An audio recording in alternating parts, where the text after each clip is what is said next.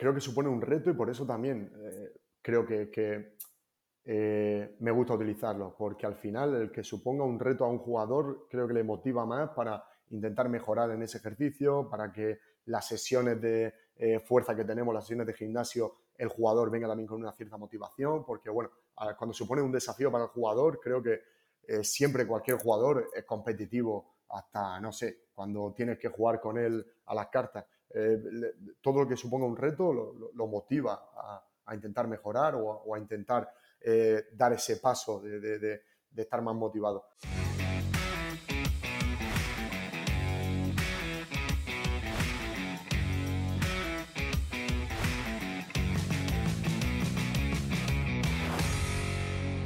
Buenas compañeros, hoy tenemos aquí en esta semana a Manu Marín.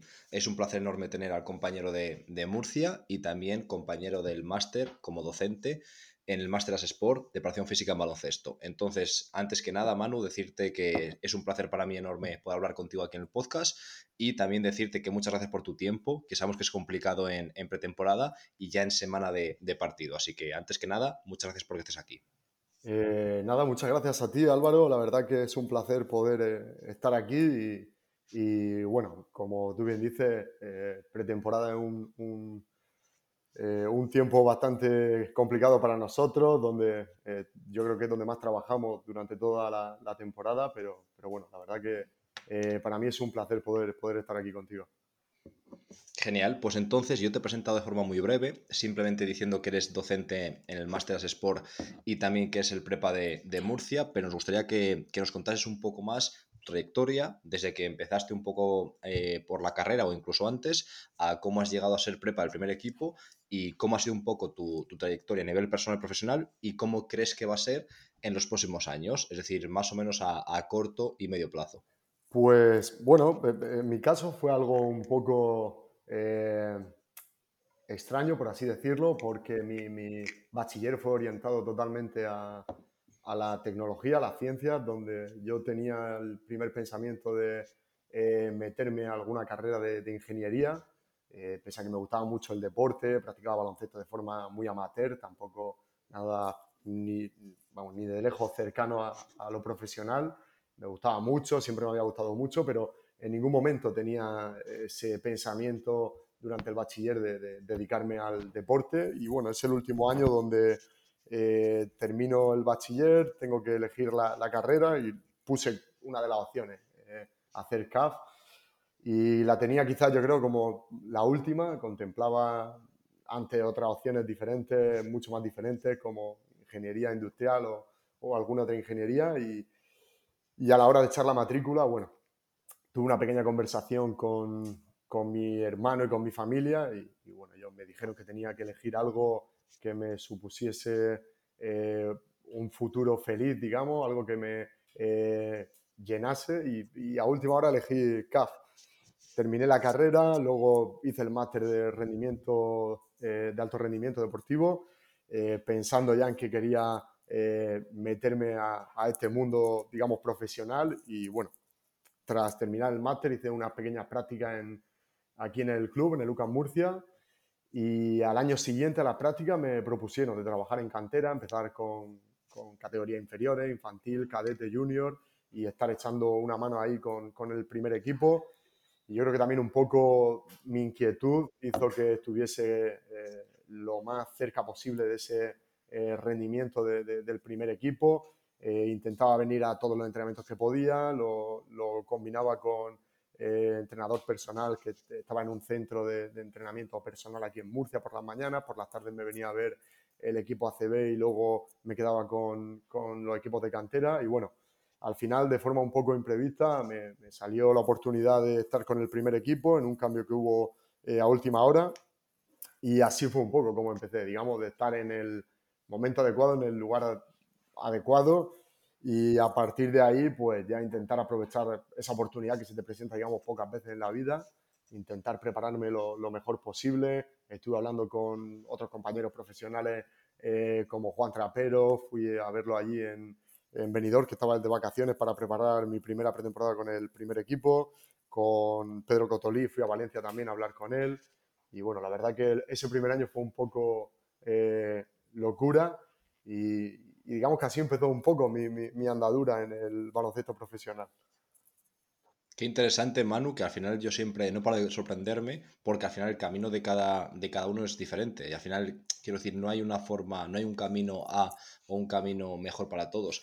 Al final me parece curioso que, que fueses un poco hacia ingeniería y que pasases de ingeniero o de casi ingeniero a, a ser prepa de ACB. Quiero decir que mira que es curioso el, el cambio y que al final que cada uno tiene su, su camino y hay gente que, por ejemplo, lo tiene muy claro desde el principio y luego por lo que sea no consigue llegar, gente que lo decide más tarde y llega, gente que a lo mejor sigue ese proceso de cantera a primer equipo, gente que nunca pasa por cantera, al final no hay un único camino para, llegar, ¿no? Sí, al, final, bueno, cada uno tenemos, digamos, la diferente forma de, llegar, pero, pero sí, la verdad que a día de hoy incluso me, sorprende a veces el, que nunca he tenido tan claro eh, lo que quería incluso ahora me, pasa todavía, el que no sabe muy bien, ¿no?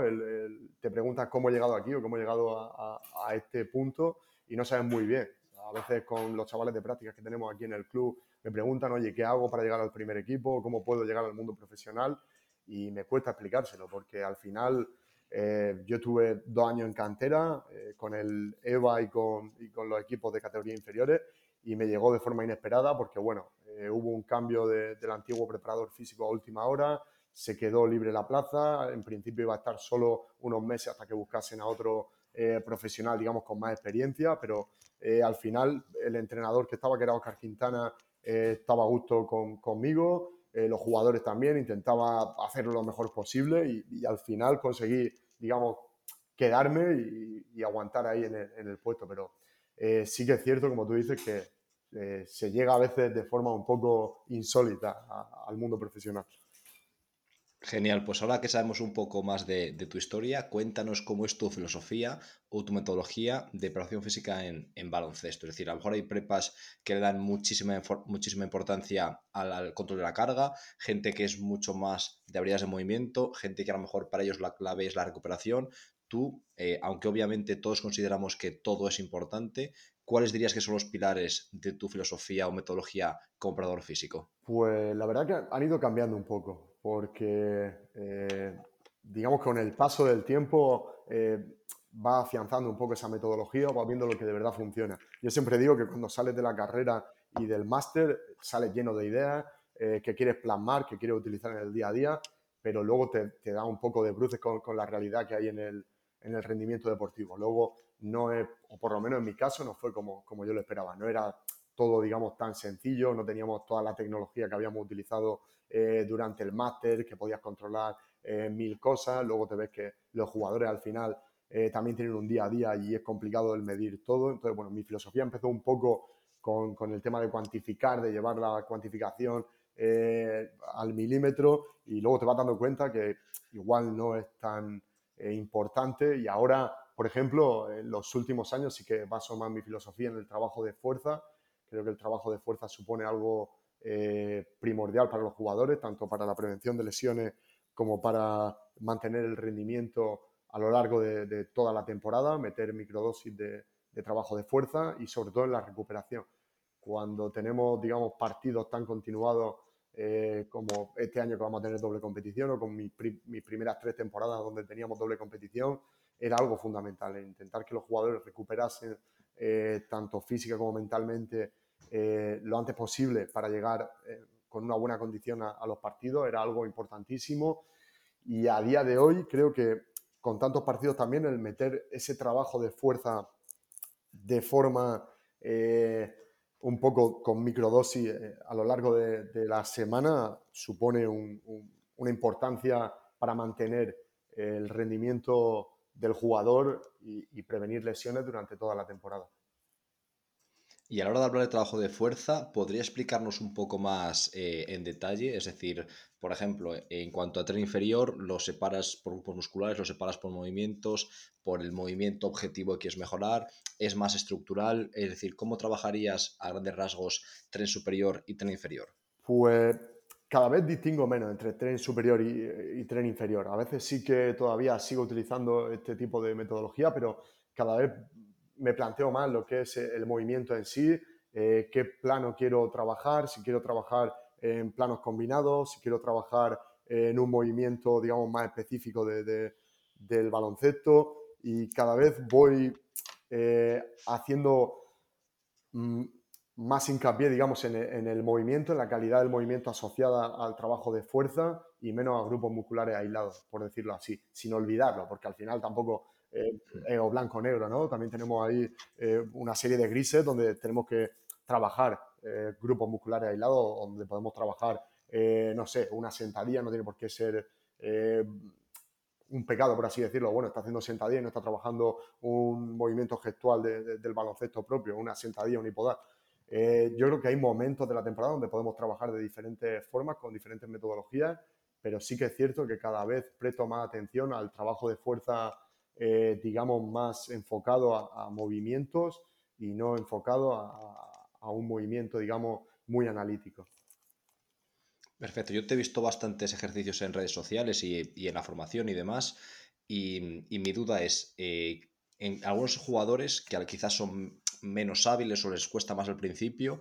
¿Tienes algún tipo de dificultad o supone un reto coordinativo muy grande ese tipo de gestos? ¿O suele ser sencillo que todos los, consigan eh, captar? No, no, al contrario. O sea, creo que supone un reto y por eso también eh, creo que, eh, me gusta utilizarlo, porque al final el que suponga un reto a un jugador creo que le motiva más para intentar mejorar en ese ejercicio, para que las sesiones de eh, fuerza que tenemos, las sesiones de gimnasio, el jugador venga también con una cierta motivación, porque bueno, cuando supone un desafío para el jugador, creo que eh, siempre cualquier jugador es competitivo, hasta, no sé, cuando tienes que jugar con él a las cartas. Eh, todo lo que suponga un reto lo, motiva a, intentar mejorar o a, intentar dar ese paso de, estar más motivado. Entonces, bueno, en mi caso yo creo que, que el que le suponga un reto cognitivo o un reto motor a un jugador un ejercicio, el dividirlo en fase o en hacer primero eh, el ejercicio, digamos,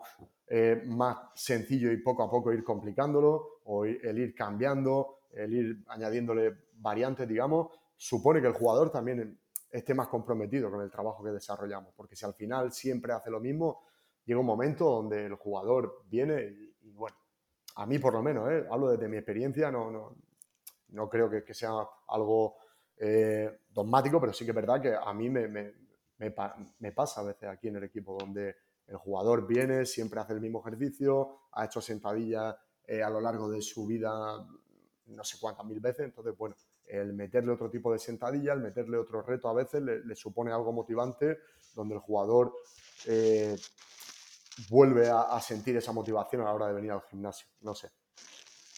Sí, sí, me parece muy interesante. Quizás la clave está en eso que has comentado de que supongan un reto. Al final no me acuerdo de quién es esta teoría, pero vamos, que básicamente eh, a lo que se refiere es que cualquier tipo de gesto motor tiene que ser un reto que no esté tan lejos de tus posibilidades como para que pierdas la motivación porque es tan difícil que no puedes conseguirlo, pero que no sea tan sencillo que te aburra porque siempre lo consigues. Entonces quizás jugar con una proporción de ejercicios, quizás que den más sobrecarga porque son más estables y ya están asentados y que otros ejercicios supongan más un reto y que no nos den tanto esa sobrecarga porque aún no estamos en ese punto, pero que sí que sea una motivación a nivel motor. ¿no? Sí, claro, ese desarrollo también neuromotor yo creo que a veces como que, o yo por lo menos en mi caso, hubo un momento en el que lo, olvidé un poco y era simplemente ejercicio enfocado a la mejora, digamos, del rendimiento físico como tal, de ir eh, controlando, ir modificando las cargas, el volumen, eh, la intensidad, pero bueno, a veces yo decía, bueno, también tiene que suponer, ¿no? Tiene, que haber una mejora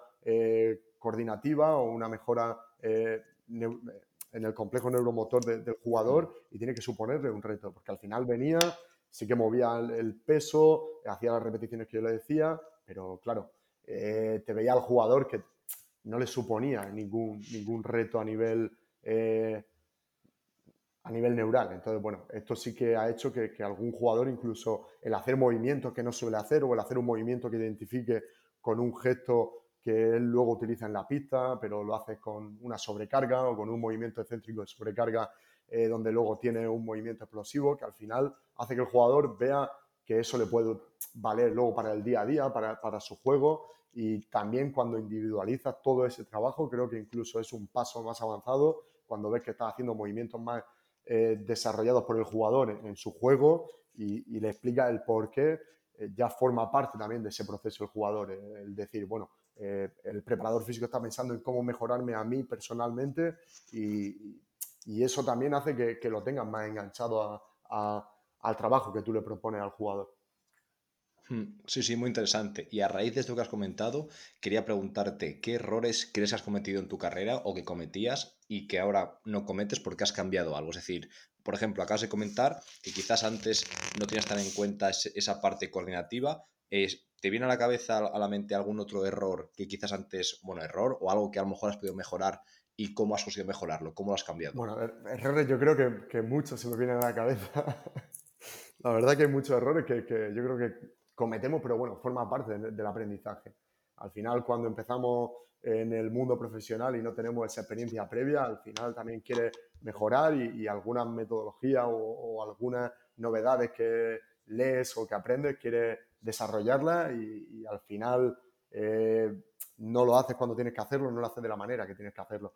Y son muchas. Por ejemplo, no escuchar al jugador. Al principio yo creo que es un error que cometí, que me, que con el paso del tiempo aprendí a, hacerlo mucho más.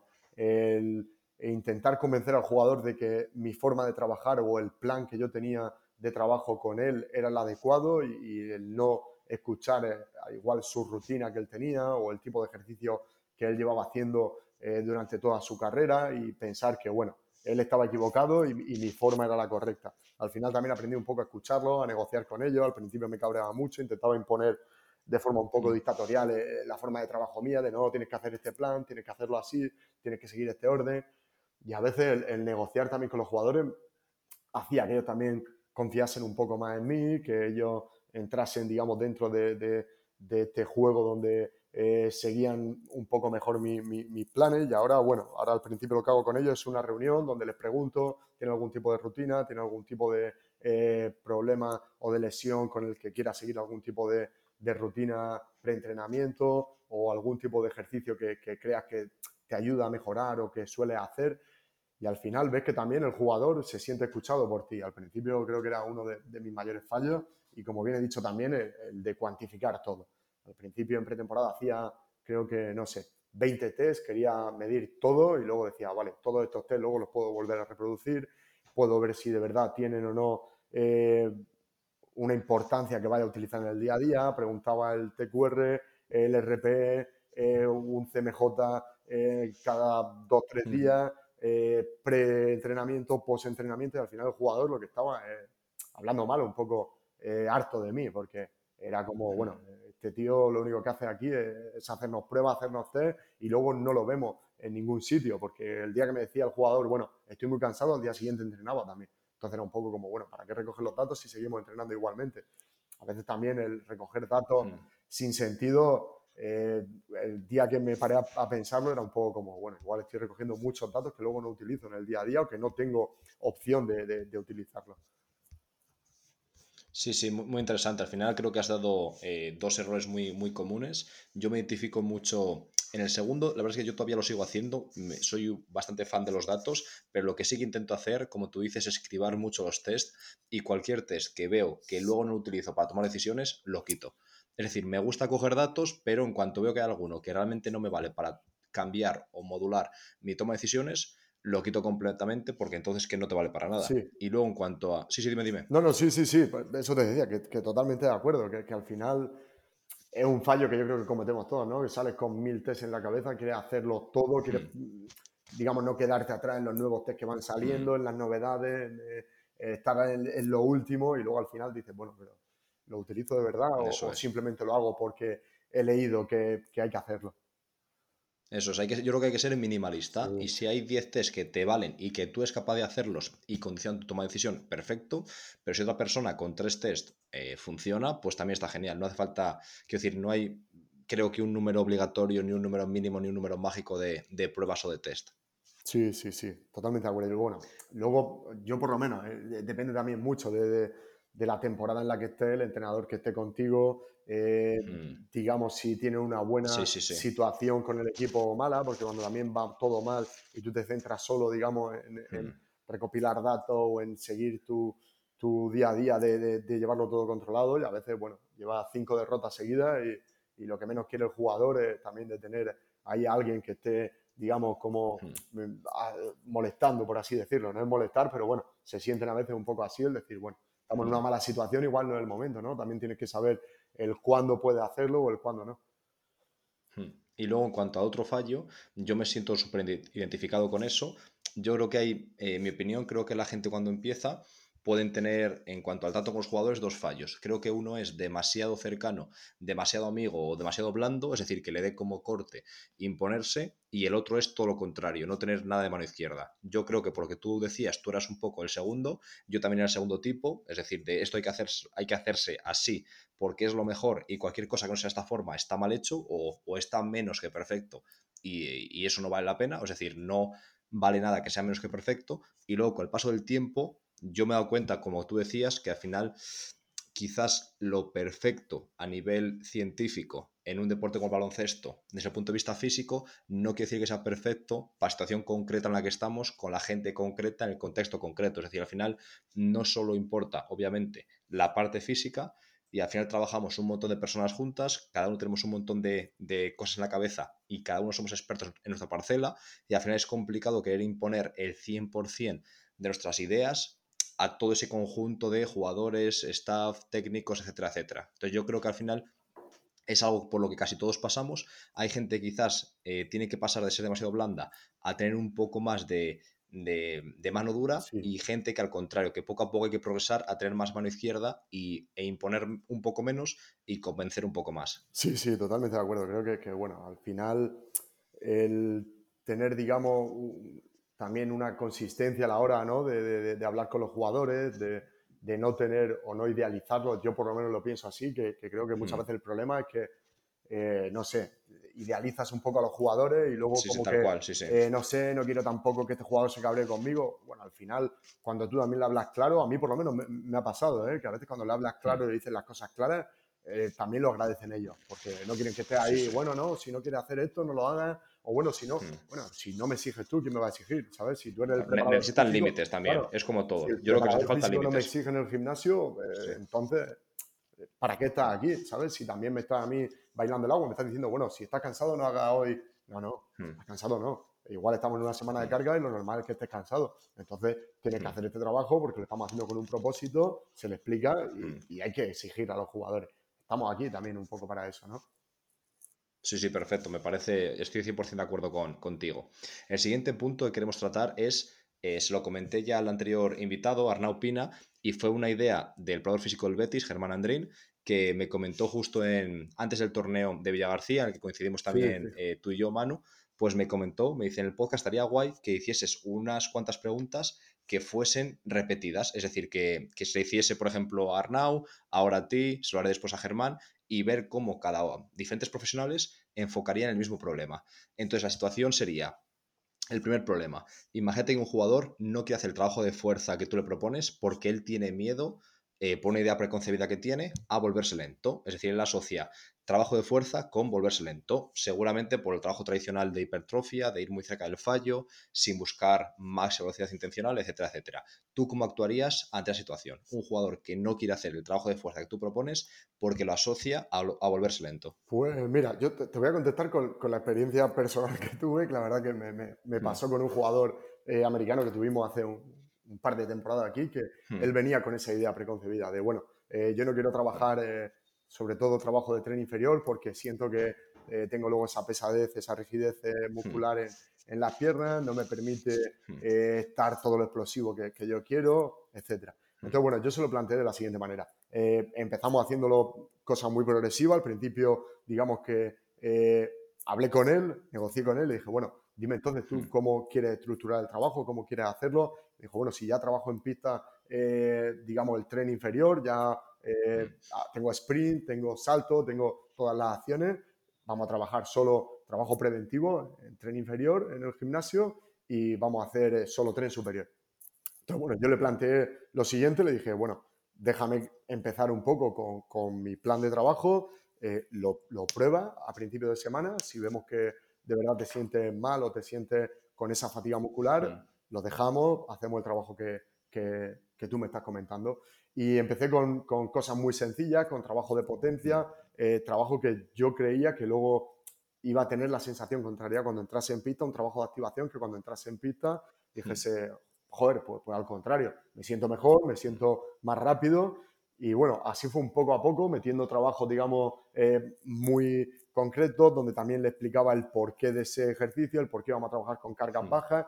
Claro, al principio se sorprendía un poco porque me decía, bueno, pero ¿por qué no hacemos, eh, no sé, trap bar o por qué no estamos haciendo sentadillas o por qué no estamos haciendo peso muerto? Y le decía, bueno, no es el trabajo de piernas que yo quiero hacer contigo. Es otro tipo de trabajo, es diferente, es un trabajo donde eh, tienes que trabajar un poco más en la explosividad, donde tienes que trabajar un poco más en potencia y al final, poco a poco, fui ganándomelo y al final podía trabajar con él sin ningún problema y, digamos, sin, sin, ese miedo. Pero también fue un poco el escuchándolo primero, lo que él me decía y intentando convencerlo más con hechos que con, que con una imposición de decir, bueno, no, tienes que hacer esto porque te lo digo yo, sino el, explicarle el porqué y el hacerlo un poco cómplice mío de eh, queremos trabajarlo así, tú ya tienes explosividad, pero podemos trabajar mejor esto. Incluso recuerdo que a veces le ponía algún ejemplo o le enseñaba algún vídeo de algún jugador de la NBA donde salía haciendo trabajo durante la temporada y le decía, mira, vamos a hacer este mismo ejercicio que lo está haciendo allí eh, Stephen Curry y el tío me decía, ah, bueno, mm. sí, venga, vamos a probarlo, ¿por qué no? Y al final era una forma, ¿no? Un poco de decir, joder, mira, este jugador está trabajando esto con muchos más partidos, nosotros mm. tenemos un partido a la semana, imagina todo el mm. tiempo que tienes para recuperar. Y este tío lo está haciendo con eh, partidos, dos, tres partidos a la semana. Entonces, bueno, al final, poco a poco, eh, fui ganándole terreno y llevándomelo al mío. Mi, mi, duda es, imagínate que aún así él te hubiese dicho, no, no, prefiero mi trabajo. ¿Qué habrías hecho en ese momento? ¿Ceder y que él gestionase su carga o su, su contenido de entrenamiento? No, no, no, yo creo que no. Yo creo que no. Vamos, ceder nunca, creo que al revés. Intentaría incluso llegar a un, un, momento donde imponérselo, por así decirlo, pero, mm. pero no, creo que no, no, mm vamos, por lo menos en, mí, eh, en mi forma de ser, no está el decir a un jugador, el bueno, eh, entra aquí al gimnasio y a lo que tú quieres. No, no. Creo que no. Es que además el, riesgo de eso, en mi opinión, ya no solo es para ese jugador, que luego se lesione, rinda poco, lo que sea, tú eres responsable, sino el problema es que a lo mejor, imagínate que por lo que es ese jugador no rinde mal, pues porque el tío puede ser un portento físico o porque traiga una inercia buena de entrenamiento de años anteriores y que el tío rinda bien y que el resto de jugadores quieran copiarle y, lo mismo, no hacer nada o hacer lo que ellos quieran, ¿no? Es, es un doble riesgo. Sí, sí, está claro. Y al final, creo que también eh, eh, eh, está en nosotros mismos el, hacernos respetar, ¿no? Dentro de, nuestro ámbito, es como si un mm. jugador le dice a un entrenador, oye, pues yo lo siento, pero es que este tipo de jugada no, no quiero hacerla, ¿sabes? Yo no quiero jugar el pick and roll, quiero hacer pick and pop. Ya bueno, pero yo soy el entrenador, yo soy el que manda aquí. Entonces, bueno, también está en mi trabajo. Creo que tampoco llegaría a un punto. Intentaría de, todas las maneras posibles hacerlo entrar en razón, porque creo que al final lo que hacemos es por, por y para el beneficio del jugador. Pero si llegase a un punto, creo que, que sí. Al final, muchas veces llega a tener, o yo por lo menos me ha pasado eh, en los años de experiencia, de tener alguna charla un poco más hmm. de, confrontación con el jugador y el decirle, hmm. oye, yo te respeto en tu trabajo, tú tienes que respetarme en el mío. Yo no puedo venir aquí y que eh, hablando de forma más cordial, que tú me fumes y que digas, oye, no, el trabajo tuyo yo no lo hago, yo hago el mío. Bueno, para eso he estudiado, para eso tal, dame por lo menos el beneficio de la duda, intenta hacer lo que te estoy diciendo, si de verdad no funciona, vamos a, buscar otro tipo de, trabajo, otra alternativa y, lo vemos, pero sí que no, el llegar ahí y decir, bueno, eh, tenemos sesión de, de, fuerza, a lo que tú quieras, o tenemos calentamiento, imagínate en el calentamiento. Tengo el calentamiento y un jugador hace el calentamiento aparte como él quiere. No, hombre, no. Mm. Tenemos que tener, ¿no? sí, yo pienso como tú, como tú 100%, ¿eh? yo pienso como tú 100%. Al final, creo que si todos poco a poco hacemos esto, en, en, una generación de jugadores o menos, todos van a ver muy diferente la preparación física, que creo que ya sucede. creo que ya pasa, más. Yo por lo menos cada vez lo, pasa mucho, noto ¿eh? más. Aquí con el paso de, las temporadas, cada vez vas viendo que hay jugadores que vienen y que eh, bien sea porque he avanzado o porque están viendo los resultados, digamos que tienen más esa confianza en en nuestra figura y nos, buscan más, incluso nos exigen más. Yo cada vez veo que, te exigen más también los jugadores. El que esté a la última, te preguntan, te cuestionan, si vienen de estar en otro equipo, te dicen, oye, nosotros hacíamos esto, aquí se hace, no se hace, el porqué de las cosas y a mí también me gusta, me supone un desafío. También yo por lo menos aprendo mucho de los jugadores. Hay jugadores que vienen y te explican eh, la metodología de trabajo que tenía en otro equipo y, a veces resulta casi interesante el decir, oye, pues mm. esto me parece una buena idea o esto, ¿por qué no lo voy a copiar? Claro que sí. y, vamos, me parece que se está evolucionando para bien en, todo ese aspecto, pero sí que es verdad que creo que hay que de una forma u otra eh, llegar a un punto, digamos, intermedio donde el jugador no puede tener un libre albedrío en, en la preparación física y nosotros tampoco creo que tenemos que llegar al punto, ¿no? De decir, bueno, aquí mando mm. yo y se hace lo que yo diga. Creo que podemos llegar a un punto intermedio. Pero en el caso extremo, mm. sí que diría, oye, lo siento mucho, pero no, no. Eh, hay un problema y sí hay que hablarlo con, no sé, el director técnico o con quien sea, mm. pero por, delante está mi trabajo, igual que está el trabajo del jugador y yo no cuestiono si el jugador, digamos, juega de una forma o de otra. Espero que tampoco se cuestione el si yo hago eh, mi trabajo de una forma u otra y menos que me lo cuestione un jugador. Sí, sí, yo pienso 100% como tú, eh, Manu. Yo pienso 100% como tú. Vale, la siguiente situación sería, eh, por ejemplo, imagínate que con un entrenador con el que trabajas, cuando hay malas rachas, un partido que se pierde, que en principio, entre comillas, no se debería perder, pues porque el rival es inferior, por la razón que sea, y siempre que eso pasa, que hay una derrota inesperada, una mala racha, eh, aumenta la carga drásticamente. Entonces, ¿tú cómo intentarías enfocar esa situación con el entrenador? Pues mira, te, voy a hablar de la experiencia, no, no, creo que sea igual la forma correcta ¿no? de actuar, pero yo te voy a contar mi experiencia. A mí ha pasado a veces porque, bueno, cuando llevas ya varias temporadas, te, pasa de todo, que tienes buena racha y digamos que no, hace falta eh, llegar a esos extremos o, a ese punto, pero hay momentos en los que sí que sucede, que tiene una mala racha, digamos que el entrenador como que también un poco yo creo por, por sentirse con esa frustración y demás, como que lo paga un poco, cree que los jugadores no están teniendo la exigencia que él quiere o, o que no están dándolo todo. Y al principio tenía no sé, como mil peleas con, los entrenadores, el hablar, el explicarle, el decirle. Y ahora creo que si no creo que vaya a suponer un problema muy grande, eh, dejo a veces que, el jugador, que el entrenador, perdón, se, desahogue, por así decirlo, con, los jugadores así. Porque creo que eh, también hace que, los jugadores eh, vean que, llevamos una mala racha, que pasa esto cuando no se están consiguiendo, no se está dando todo, porque depende también de la racha que tengamos. Hay veces donde los jugadores, digamos, lo dan todo en, la pista o, ves que, lo han intentado y, bueno, ahí sí que tienes que hablar con el entrenador. Pero hay momentos en los que, bueno, ves que igual hay jugadores que, no están teniendo esa actitud o no, no están dándolo todo y, bueno, hay veces que, ahora sí que, digamos, permito un poco más al entrenador que, que pase eso eso sí, luego diciéndoselo, el decirle, oye, entiendo lo de hoy, pero eh, ahora hay que ver cómo solucionamos esto, porque hemos dado hoy, digamos, un palo grande al equipo y ahora hay que ver cómo, cómo lo solucionamos para llegar. Igual no vamos a llegar de la mejor forma posible al fin de semana, pero bueno, si sirve como escarmiento y él de verdad cree, el entrenador cree que esto nos puede ayudar a salir de esa mala racha, pues oye, vamos a darle también el beneficio de la duda, a ver si de esta forma reacciona el equipo, porque a veces nos estancamos también en un punto donde Hmm. Eh, sigue haciendo lo mismo, las mismas cargas de trabajo, porque al final, o yo por lo menos, aquí pasa a veces donde semana tras semana va siguiendo la, misma, el mismo microciclo, la misma, el mismo microciclo de trabajo, ¿no? juega el partido, recuperación, tiene luego un poco la carga, luego va bajando la carga para llegar bien al fin de semana, etcétera.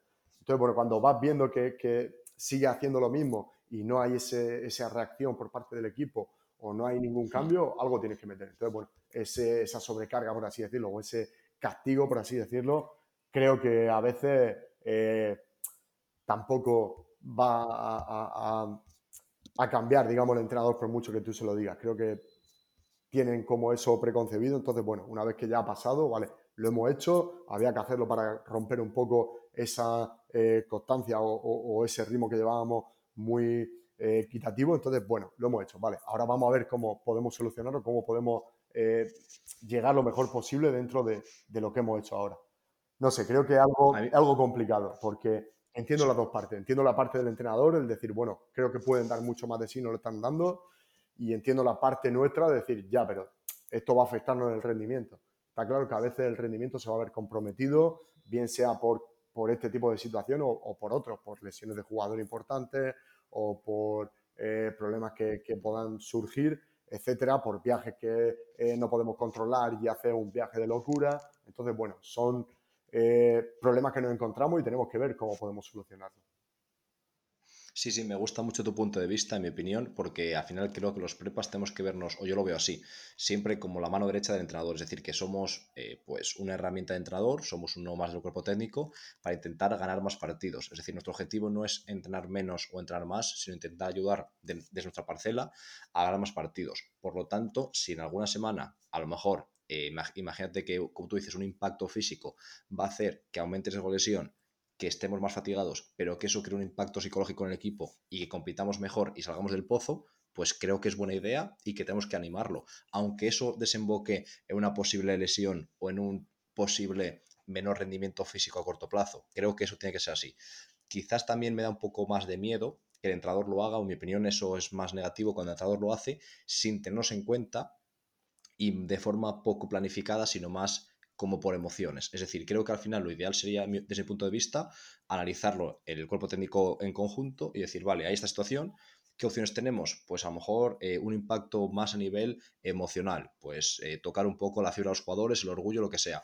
Un impacto físico gordo, lo que sea. Y finalmente decidimos el impacto físico, que sea una decisión más o menos conjunta y que sepamos que va a ser así. ¿Para qué? Para que a lo mejor tú en el gimnasio puedas reducir la carga, eh, menos trabajo excéntrico, menos de cadena posterior. Entonces, cuando los machacamos en pista, su bíceps femoral está más fresco de lo que estaría en una semana normal y conseguimos que no rompan, cuando a lo mejor si no hay esa comunicación, le metemos el trabajo excéntrico que tenemos planificado, más esa carga en pista y esa falta de comunicación hace que todo eh, fluya menos, ¿no? Entonces creo que lo veo bien, simplemente debería haber, desde mi punto de vista, siempre comunicación y que sea una decisión eh, quizás no conjunta, porque el entrenador la puede tomar por sí mismo, pero por lo menos comunicada y, trasladada en el, tiempo con suficiente antelación para que intentemos nosotros compensar un poco en nuestra parcela. Totalmente de acuerdo, totalmente de acuerdo Álvaro y además creo que, por ejemplo, bueno, me parece una pregunta interesantísima porque nos encontramos con ella en el día a día. Y las primeras veces que, ocurre, no sabe, o yo por lo menos no sabía muy bien qué hacer. ¿Qué hago? Voy ahora le digo al entrenador, no, esto es una locura y lo que acabas de hacer nos va a costar el rendimiento físico y ahora. Pero bueno, luego también piensa en la otra parte, es decir, bueno, yo soy parte del cuerpo técnico y, ahora lo que tengo que hacer es buscar una solución para esto, ¿no? El daño ya está hecho, digamos, y ahora lo que yo tengo que hacer es, mejorar esto. Y cuando el entrenador lo hace, yo creo que a veces, como tú dices, se deja llevar por las emociones, pero está claro que él tampoco busca el fastidiar al equipo para luego llegar y volver a perder. No, llevamos cinco partidos perdidos, lo que menos quiere es perder el sexto, el entrenador. Pero bueno, nosotros entramos dentro también de, de, ese, digamos, eh, equipo para, hacer eh, cambiar la situación. Entonces, bueno, por ejemplo, cuando te encuentras con este tipo de situaciones, al principio no sabes muy bien cómo actuar. Y al final sí que es verdad que, eh, como tú acabas de explicar, ya cuando te estás viendo en una racha así, se lo dice al entrenador, oye, eh, si vamos a hacer algo, sé que hacer algo, o cualquier cosa que tengamos que cambiar, dímelo, estamos aquí todos a una y, es importante que también se sienta arropado, digamos, el entrenador en esos momentos difíciles y que todo el cuerpo técnico esté unido y vaya de, la mano, porque al final tampoco puede llegar luego y, cuando el entrenador hace eso, irte a los jugadores y decirle, anda que menuda locura ha hecho hoy el entrenador y esto no va a putear y, ah, imagínate, estás echando más gasolina al fuego, ¿no? Al contrario, mira, esto es para que reaccionéis, esto es para que haya un cambio de actitud, esto es para que... Entonces, al contrario, tenemos, digamos, que apoyar a veces situaciones que son un poco comprometidas en nuestro trabajo, pero es importante esto porque no se ve, son de las cosas que, yo siempre digo, que no se estudian o, no vemos hmm. en, la carrera, en el máster, etcétera, y luego cuando sucede, ¿ahora qué? Porque está todo muy bonito, los números, la gráfica, y esto tiene que ser así. Vale, y cuando no se cumple, y cuando tiene una mala situación, y cuando tiene un jugador, como tú dices, que viene al gimnasio y no quiere trabajar, y cuando el entrenador eh, no, hace la carga de trabajo que queríamos porque está cabreado, porque el entrenamiento está siendo un entrenamiento de estos donde no sale nada, eh, los jugadores no están concentrados, las jugadas no están saliendo, eh, se equivocan mil veces y al final de la hora de entrenamiento planificada nos vamos a una hora y quince minutos. Entonces, ahora, ¿cómo actuamos? ¿Qué hacemos? Y, está bien todo esto, plantearlo y ver un poco el cómo diferentes profesionales actúan, porque, bueno, es, bastante interesante, la verdad. Sí, yo al final creo que este tipo de situaciones solamente puedes conocerlas, en mi opinión, o viviéndolas, o que alguien que las ha vivido te las cuente de forma real y sincera.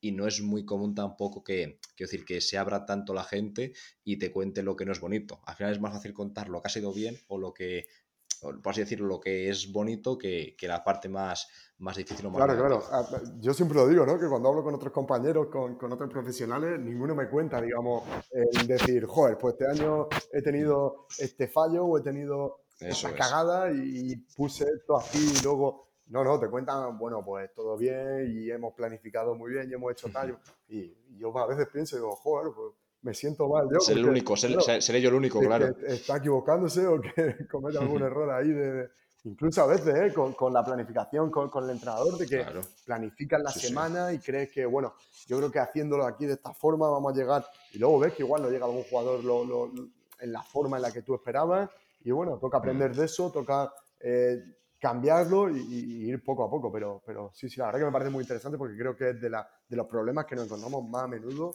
o yo por lo menos que me encuentro más a menudo en, en mi día a día. El día que el entrenador, digamos, eh, no cumple con el objetivo que teníamos de la sesión, que dice, bueno, ¿y ahora qué hago? ¿Voy y me toca bronca con el entrenador o, o no? ¿O qué le digo? ¿Cómo lo hacemos ahora para mejorarlo? Entonces, bueno, se ve un poco la tesitura esa de soy amigo o enemigo ahora, porque entras dentro y le dices, bueno, ahora que ha hecho esto, ahora vamos a llegar mal físicamente, ahora mm. va a suponer eh, una repercusión en mi trabajo. Bueno, no, no porque tampoco está ganando nada haciendo eso, se lo puedes decir de otra forma y, puede hacerlo entrar en razón, digamos, sin llegar al punto ese. Tampoco creo que el entrenador esté pensando en, bueno, voy a joder o voy a fastidiar al preparador físico. Eso es. Sí, sí, yo pienso 100% como tú. Pasamos ahora a una ronda de preguntas rápidas. El objetivo, bueno, eh, ya sabes que estas preguntas no las, no las conoces, son muy sencillas, son menos técnicas y es más para ver cómo te desenvuelves con, con poco tiempo para pensar, ¿vale? Entonces, la primera pregunta sería, ¿cuál es tu ejercicio preferido eh, a la hora de entrenar? Ya sabemos que son ejercicios quizás menos convencionales y que utilizas muchos, no solamente uno, pero si tuvieses que quedarte con un ejercicio eh, para utilizar con tus jugadores, ¿cuál sería? Hand Power Clean. Vale. Perfecto, perfecto. Pues, ¿quieres explicar un poco por qué razón utilizarías ese? O... Pues creo que, supone una mezcla interesante, ¿no? Entre eh, coordinación a nivel eh, neuromotor y también de, un ejercicio de potencia, de fuerza, donde desarrolla, digamos, una capacidad muy importante en, el baloncesto, la absorción también de, la barra, de la carga cuando, cuando la levantas, mm. el tener ese empuje, esa triple tensión y no sé, me parece un ejercicio muy completo que cuando llega a dominar eh, te puede mm. suponer un, beneficio muy alto a nivel eh, de fuerza, tanto como a nivel de fuerza como a nivel de coordinación eh, neural.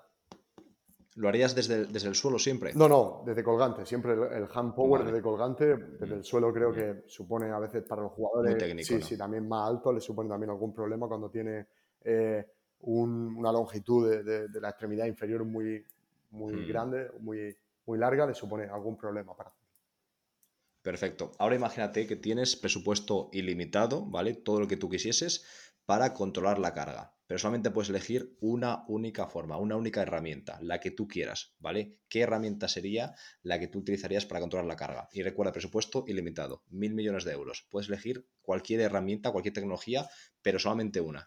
¿Cuál elegirías? Uf, eh, creo que elegiría el Second Spectrum, que es como un eh, video tracking analysis que, utilizan también en la NBA, donde eh, tiene a través de diferentes cámaras el seguimiento de los jugadores y puede eh, tener tanto variables físicas como, digamos, variables más eh, técnico-tácticas, sí, de, sistema y demás, donde también puede ayudar un poco a, los entrenadores.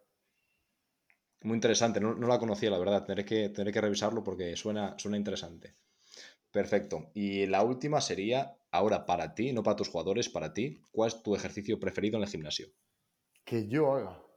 Eso es que tú hagas. Y no puedes decirnos, eh, es decir, sé sincero, ¿eh? si es un crunch abdominal, no, dínoslo, ¿eh? ¿eh? Cualquiera.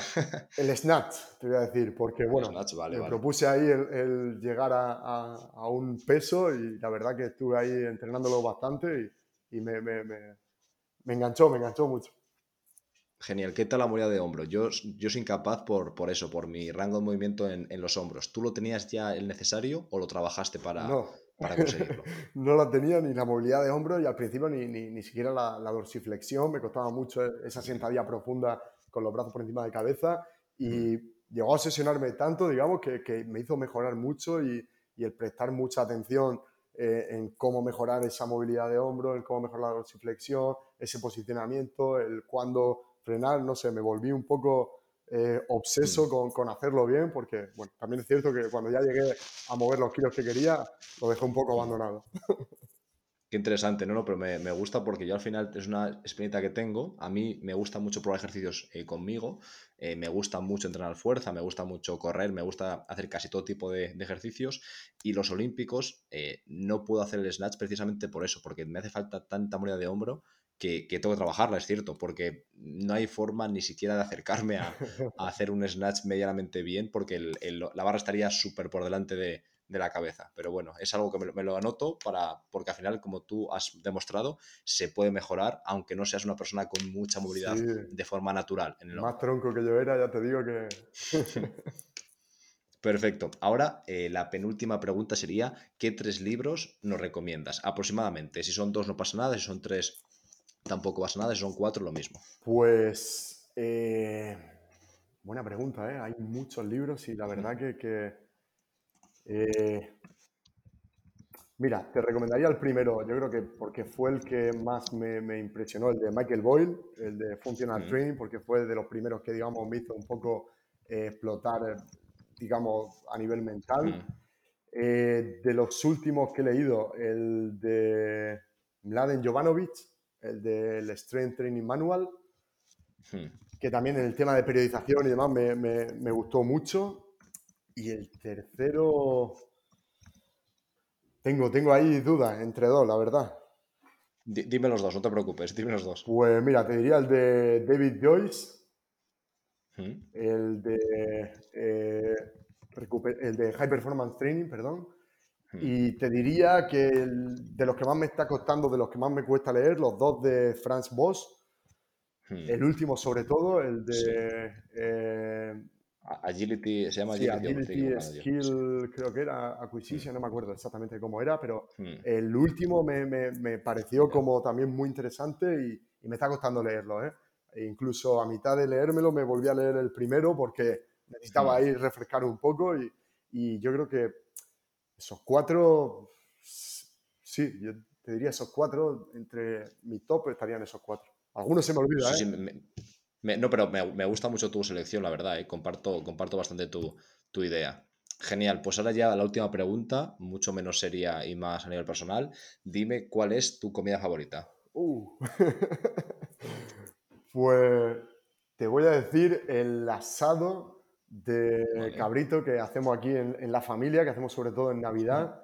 Y yo creo que es más por un tema personal, de bueno, de que al final eh, te, trae ese recuerdo de estar con la familia, todos mm. juntos en Navidad y yo creo que por eso eh, siempre digo que es mi comida favorita, aunque no sea, digamos, lo, más rico que he probado, pero siempre mm. me trae ese recuerdo de estar toda la familia juntos y bueno, tengo mucho cariño a ese plato porque es tradición familiar el hacerlo siempre en el día de, Navidad y, bueno, tengo como ese recuerdo asociado a esa comida.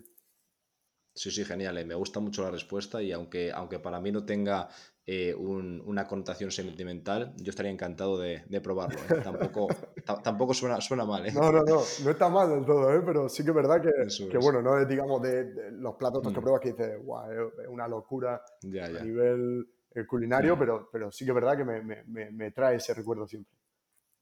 Genial. Bueno, pues Manu, solamente decir a la gente que, que, bueno, que te va a escuchar aparte de esta entrevista te puede visitar en, tu Instagram. Si quieres decir el nombre, que no recuerdo ahora mismo cuál es, cuál es el nombre de tu página. Basketball Fitness Coach. Perfecto, podéis encontrarle allí, tenéis ejercicios, tenéis diferente, una muestra del trabajo de, Manu. También deciros, como os indiqué al principio, que Manu es docente en el máster de preparación física de, de Asesport, que sacamos segunda edición en octubre, y que si tenéis cualquier tipo de duda, consulta, lo que necesitéis, podéis escribirle a su Instagram o al nuestro Das Sport e intentaremos resolver esas dudas, ¿vale? Así que de nuevo, Manu, decirte que un placer enorme, me ha encantado la entrevista, he aprendido y, me anoto muchas cosillas que hemos hablado. Así que nada, de nuevo, muchas gracias por tu tiempo y ha sido un placer enorme. Muchísimas gracias, Álvaro, a ti. Y, nada, la verdad que se agradecen estos ratitos fuera del día a día de, la preparación física, pero también charlar con compañeros, eh, aprender también cosas. Y, bueno, la verdad que eh, te agradezco un montón que, hayas contado conmigo para este podcast. Perfecto, pues nada compañeros, la semana que viene nos escuchamos de nuevo. Un abrazo.